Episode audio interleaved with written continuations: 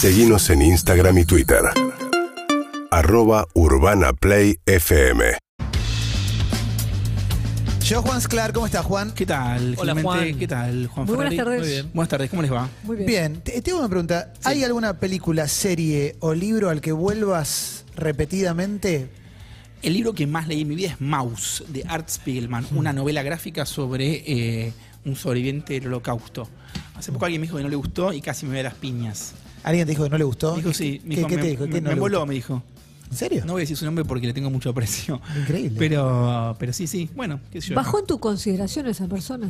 No, no, no, no, no. Eh, pero dije, bueno, voy a, tener que- voy a leer Maus, como estaré equivocado. Eh, pero Sí, es- ¿Alguna vez vos también lo libro. habrás hecho con alguna pieza clásica que dijiste? Me emboló. Sí, mil cosas, mil cosas. Yo soy el que se embola con, con- con un millón de cosas que yo Son no vi. muy populares. Yo no vi Terminator 2 hasta entrada mi, mi vida, no sé qué edad tenía. A mí ya. me pasa bastante eso, de ver muy tarde películas para, para el momento que se estrenaron y después puedo llegar a volver y puedo repetir porque me terminan gustando y digo, mira qué lindo lo que me había perdido y qué bueno que lo, lo puedo disfrutar ahora. Y si me embola algo, digo, mirá, no sé, Sí, me obvio. chao, no me Y- gusta, Dios. obvio. ¿Y volvés a Mouse para qué? ¿Para qué vuelvo a Mouse? Eh, es magnético, ni sé por qué. Es como volver a la novia de, de- de la, de la infancia o, de- o del secundario. Eh, es un libro que, que- al que tengo, tengo de hecho el MetaMouse, que es el libro sobre cómo se hizo Mouse. Muy bueno. Y ahí también flasheé mucho. Tiene una, un datito hermoso sobre el MetaMouse. Las páginas centrales son las cartas de rechazo. Ah, es libro. excelente. Pero ¿sabes qué no dijiste, por si alguien no lo sabe? Que novela gráfica pero protagonizada por ratones. Exactamente. E- Eso es... Los judíos son ratones, los nazis son gatos. Y, y de hecho, con, primero que hay 20 tiene 27 cartas de rechazo, diciéndole, mira, no vamos a publicar un cómic sobre el holocausto. Y también hay una historia muy linda que es que cuando lo publican, se lo publican como ficción. No. Y Art Spiegelman dice, esto es el- esta es la historia de mi papá que sobrevivió a Auschwitz. Y dice, pero, y, y el tipo del New York Times va y le dice, pero si yo voy a tu casa, ¿hay un ratón? No, entonces es ficción. No, increíble. Mira, la, la muerte de entendernos entre nosotros comenzó ahí, no es Sí, de sí. ahora. El tipo vivía en Twitter antes de que exista Claro. Twitter. La, la literalidad total, total. Bueno, Bueno, eh, un breve anuncio, 23 y 24 de julio voy a estar en la Feria del Libro de La Rioja. Me voy ahora, salgo de acá, agarro la valija en casa y me voy al aeroparque, que a las 6 sale el vuelo. Eh, vamos a estar con un taller el 23 y con presentaciones de Garche, mi libro, y también de La Hora de las Ratas de Agustina Zabaljauregui, que es docente y exalumna del Cuaderno Azul. Sacó su primer libro, se presenta en la Feria del Libro de La Rioja. Vamos para allá, vamos con Bueno. ejemplares. Así que La Rioja, allá vamos. excelente, excelente. ¿Y hoy con quién te metes? Hoy me meto con eh, Sor Juana Inés de la Cruz, siglo XVII. Esto promete emoción, esto promete picancia, pero voy a hacer algo que nunca hice, que es dedicar la columna. Bien. Se la voy a dedicar a mi tía, Teresa, que es monja. Mirá. Eh, es hermana de el sa- de- del Sagrado Corazón, esclava del Sagrado Corazón de Jesús. El nombre es increíble. Increíble. Esclava. Esclavas del Sagrado Corazón de Jesús. Le mando un beso enorme a mi tía, que es mi- la oyente número uno. Escucha Vamos. todas las columnas y manda comentarios de todas siempre. Me manda un audio de más largo que la columna con todas sus apreciaciones. Pero no quiero entrar en la intimidad de ustedes, Entra, pero, entra, pero entra. no, pero eh, tus columnas tienen un fuerte componente sexual. Uno asume desde lo, lo más básico que uno puede asumir de una persona que se dedica a- a- al celibato es que su relación con el sexo está muy reprimida, por lo menos por cómo te la plantea la iglesia desde su. Es, es una, monja, una monja piola, mi tía. eh, Bien. y desprejuiciada. Y como más allá de cómo haya ella vivido su vida, no tiene mucha historia como. No, nunca la escuché juzgar eh, ni a mí ni a Espectacular. nadie. Es más de cagarse de risa. Eh, es más monja por servicio que por eh, convicción moral y juicio. Mira, Como ella es docente. mira, una Así letra de una canción, tiro. Sí. Más Por servicio, Bien. convicción y juicio. Voy a arrancar entonces con un poemita de Sor Juana eh, que dice, ¿qué importa que en un pecho donde la pasión reside se resista la razón si la voluntad se rinde? En fin me rendí, que mucho si mis errores conciben la esclavitud como gloria y como pensión lo libre. Aún en mitad de mi enojo estuvo mi amor tan firme que a pesar de mis alientos, aunque no quise, te quise. Un toquecito, hay un poquito de histeria, Sí. hay un poco de flagelo en el amor, eh, escrito por Sor Juana. Pero, ¿a quién está escrito este poema? Este poema está escrito para María Luisa Manrique, virreina de Nueva España. Es decir, Epa. a Sor Juana le gustan las chicas. Y qué chica. ¿Y qué chica? la, número uno. Bien. Eh, voy a leer otro eh, poemita que es, es un poco eh, barroco, es un poco cargado, pero ustedes me van a seguir. Dice, Bósforo de estrechez, tu cintura, cíngulo ciñe breve por zona, rígida si desea clausura, músculos nos oculta ambiciosa. Aquí está, es un larguísimo poema sobre la belleza femenina y este momento donde pasa por eh, los pechos y después eh, baja hacia el pubis de la muchacha. Se están Bien, calentando, veo. escúchame, una monja lesbiana en el siglo XVII, estoy prendido fuego. Era una monja lesbiana entonces. Eh, vamos a ver qué nos dice eh, Sor Juana a 330 años de eh, su muerte. Bien, arranquemos con la historia de Sor Juana. Aprende a leer a los tres años. Muy chiquita, es un prodigio. Quiere estudiar, se eh, la persigue la hermana para que iba a clases y así aprende a leer y escribir ella, como colándose en las clases particulares de la hermana. La encara a la mamá y le dice que quiere que la disfrace de hombre para que la metan en la universidad. La mamá era analfabeta. Le dice ni a palos.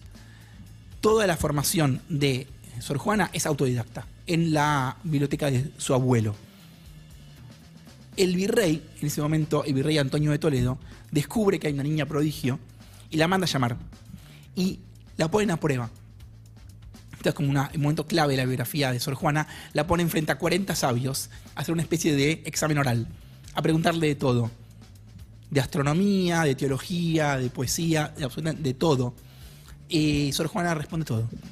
Y les pinta la cara a los 40 sabios. Y después de eso, se suma a la corte del virrey. Entonces tiene 16 años, se suma a la corte del virrey y se transforma en protegida. El título es Querida de la virreina Leonor de Careto. ¿Qué significa el título de querida? No queda del todo claro. No importa. Querida del corazón. Es querida, es protegida por, eh, por la virreina. ¿Qué pasa? Eh, es joven, es hermosa, es inteligente, la quieren casar. Y Sor Juana, ninguna onda con los varones, ninguna onda con los varones, dice, me parece que lo mejor es eh, meterme en un convento. Todavía no era Sor, Juana, era Juana nomás. Juana Ramírez. Dice, mejor me meto en un convento antes de estar en la corte, donde todo es intrigas y además me quieren enchufar chabones. Dice que, eh, lo dice Octavio Paz, dice que lo que ella quería era neutralizar su sexo. Es decir, que no la jodan por ser mujer. Que la dejen estar ahí y no le hinchen mucho los huevos. ¿Era neutralizarlo o evitar que, que la quisieran hacer heterosexual? Claro, bueno, la pregunta es eh, si ella era heterosexual, bisexual o lesbiana. No tiene ninguna gana de parir pibes. Claro. No tiene ninguna gana de ser eh, ni madre, ni lavandera, ni cocinera. Cumplir con el rol que le iba a tocar sí o sí. Entonces dice, ¿cómo escapó de esta? Escapó por la de monja. El tema es que le- se mete en las carmelitas descalzas. Yo no lo sabía, pero la regla de las carmelitas es muy picante. Eh, se flagelan, o sea, tienen, andan con silis, con cosas que les producen dolor.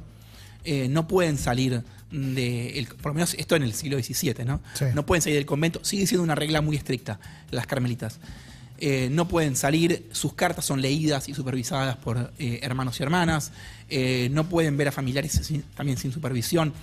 Está tres meses y dice, no, chao, escúchame, eh, me rajo de No acá. está nada bueno, ¿no? Esto no está obviamente. copado. Yo estaba acá por los libros, yo estaba acá por la libertad para, no, para que no me metan a parir pibes y de pronto que me tienen acá flagelándome. Demasiado Bien. caro. Está buscando libertad en un corralito también, ¿no? Bueno, se cambió de, de lugar y se fue a la Orden de San Jerónimo.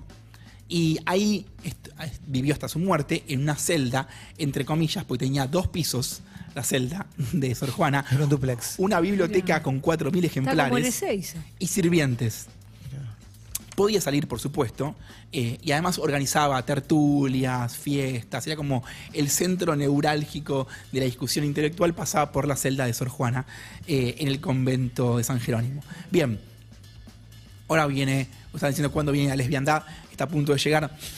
1680, cambio de virreyes, llegan los marqueses de la laguna y los reciben con unos arcos de triunfo y le toca a Sor Juana hacer la decoración alegórica del arco de, de uno de los arcos de triunfo para los marqueses, que son los nuevos virreyes, y le escribe eh, toda una movida poética y teatral que se llama el Neptuno alegórico, Neptuno el dios del mar, estos eran los de la laguna, dijo, agua, agua, ustedes son dioses como Neptuno. Llegan los virreyes y dicen, wow, increíble, como nos copa Sor Juana, te amamos Sor Juana, y la marquesa María Luisa pega mucha onda con Sor Juana. Y van a ser amigas, confidentes, y no sabemos qué más eh, hasta, la- hasta que se vaya eh, la virreina de México. Ahí vienen los 50 poemas. 50 poemas, no son un par de poemas, son 50 poemas para la, muchacha. Y va uno cortito que dice, yo adoro a Lisi, pero no pretendo que Lisi me corresponda, pues si juzgo posible su belleza, a su decoro y mi aprensión ofendo. Y así, ad eternum, hablando de como todo el tiempo se están tiroteando en Hay una tensión. Sí, y una tensión y un halago constante y peleas. Muchos celos, mucho, mucho reclamo. Eh, no eran amigas y está todo bien. Eh, Tiene toda la tensión de la, de la pareja. Yo, eh, obviamente, me, soy sumamente ignorante con respecto a la vida de Sor Juana Inés de la Cruz, pero lo que vos lees es muy explícito. Es O muy por lo- explícito. eh, ¿por, qué, por qué nunca me llegó cuando me considero una persona que más o menos anda en un mundo que le podría haber llegado? ¿Por qué no, te- no se Bueno, habla tanto de Te esto? respondo con una cita de Cristina Domenech, que es una estudiosa de Málaga, y dice, que sobre todo trabaja sobre eh, figuras lesbianas de la historia, dice, me parece terrible que un señor y una señora en cualquier momento de la historia se tosan vagamente encima y se dé por sentado que se amaban. Pero si yo vengo con 50 poemas de amor lesbiano en la mano, me van a pedir pruebas concluyentes, como si esto fuera CSI Nueva España. El amor heterosexual se presupone. Pero para admitir que una mujer en la historia pudo enamorarse de otra, necesitamos una confesión jurada, 12 justificantes médicos y un cuerno de unicornio. Perfecto, clarísimo. Invisibilizado el amor lésbico. Es esa la razón. Simple. Porque es como que ella es la fénix de América, la décima musa, es la gran figura del siglo XVII de la poesía, el, el siglo de oro español. Eh, está a la altura de Lope de Vega, de Góngora, y que era torta, bueno, no lo digamos. Claro, Como sí, sí. Se lo guardaron.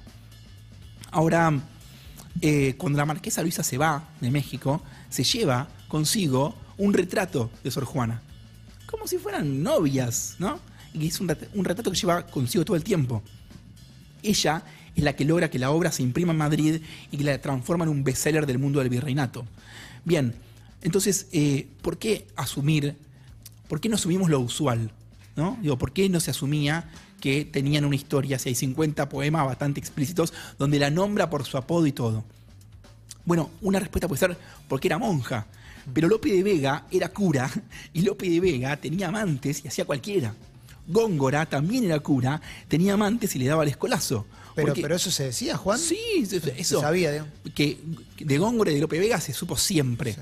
Eh, entonces había unos permisos, para, incluso para los varones ordenados sacerdotes, que eh, las mujeres no tenían.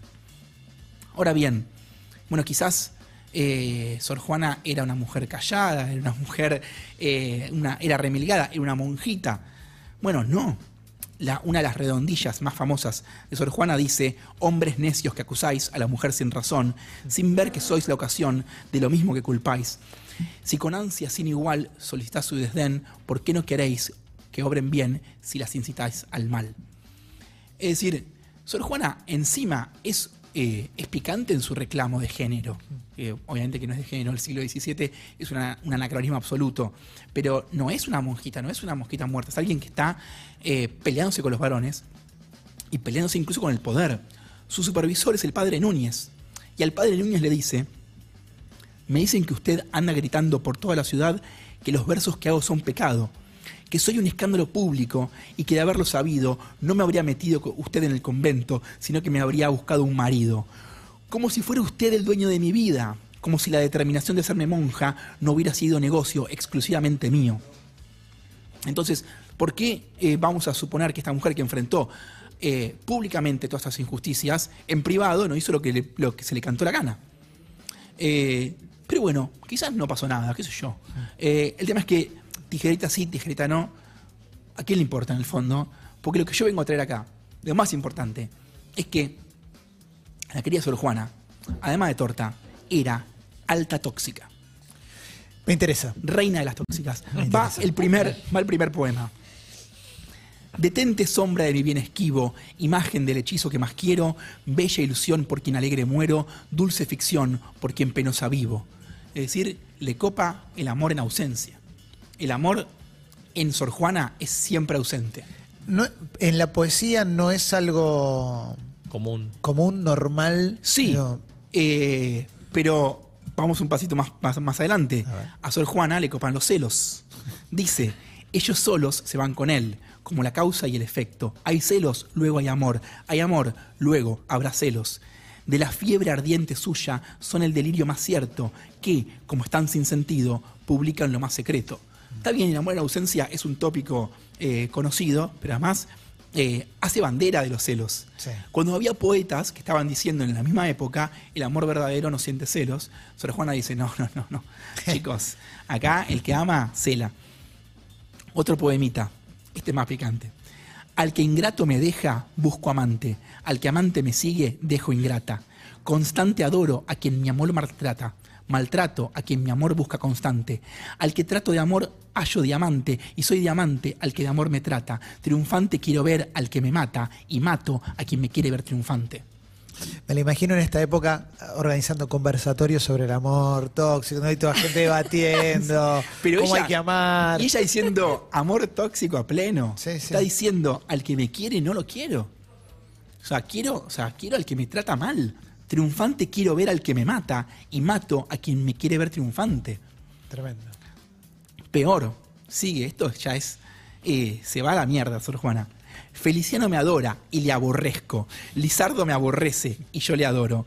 Por quien no me apetece ingrato lloro, y al que me llora tierno no apetezco. Y a quien más me desdora, el alma ofrezco, y a quien me ofrece víctimas desdoro. Desprecio al que enriquece mi decoro, y al que hace desprecios enriquezco. Pues ambos atormentan mi sentido, aqueste con pedir lo que no tengo, y aquel con no tener lo que le pido. O sea, es, es- Muy arriba. Es impresionante. Muy arriba y muy. Soy así, loco. soy O sea, así, Feliciano sí. me adora y lo aborrezco, Lizardo me aborrece y yo lo adoro. Pero encuentra goce en eso. Más bien, más bien. Altísimo goce.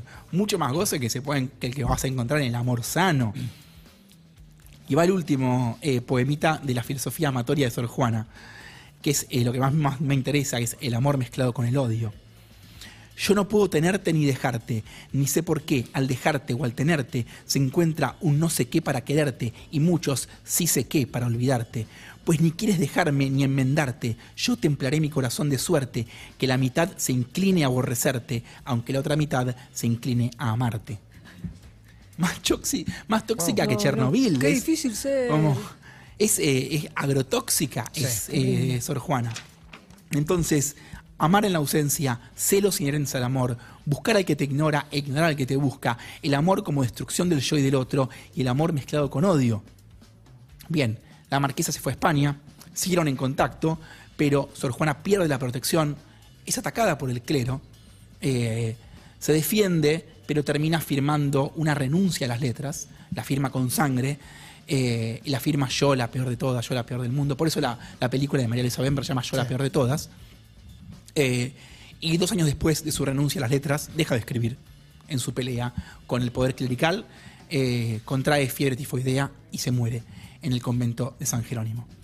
Su gran periodo eh, de esplendor coincidió con el, el patronazgo, la amistad y el romance con María Luisa Manrique de Lara y Gonzaga, virreina de Nueva España.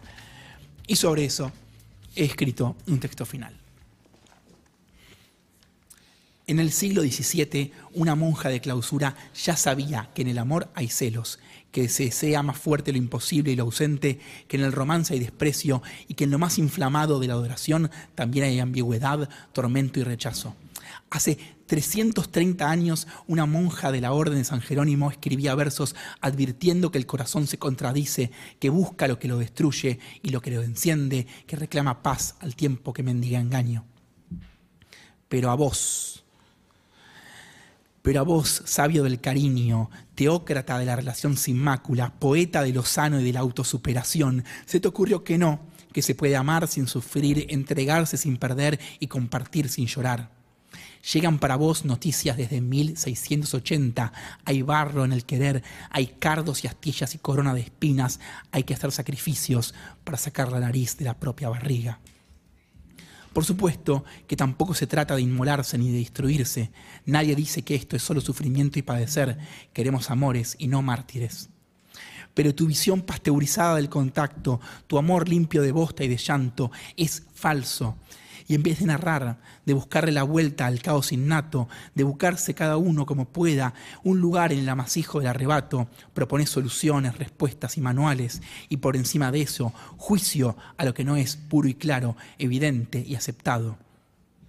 Sor Juana Inés de la Cruz, leyendo en un convento mexicano, sabe más de vos, mucho más que vos, de coger del amor y del incendio íntimo del humano poemas del virreinato se sacuden con desprecio tus posteos de filósofo precario. Y vos decís que yo a ella, a mi mujer, no puedo decirle mía. Los versos de Juana Inés te responden en silencio fuerte y claro. Mi rey, dice el vasallo, mi cárcel, dice el preso, y el más humilde esclavo, sin agraviarlo, llama suyo al dueño. Así, cuando yo,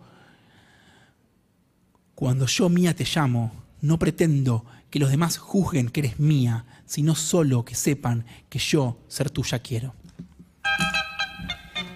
Y esto es el linaje de Sor Juana, la cumbia peruana, los hijos del sol. Si me quieres, dímelo. Si me odias, dímelo. Muchas gracias, Juan. En instantes, Andy Cherniaski va a estar hablando con nosotros. Digo la fotógrafa del rock, me quedo cortito con eso. Pero bueno, la más importante, seguro, en instantes.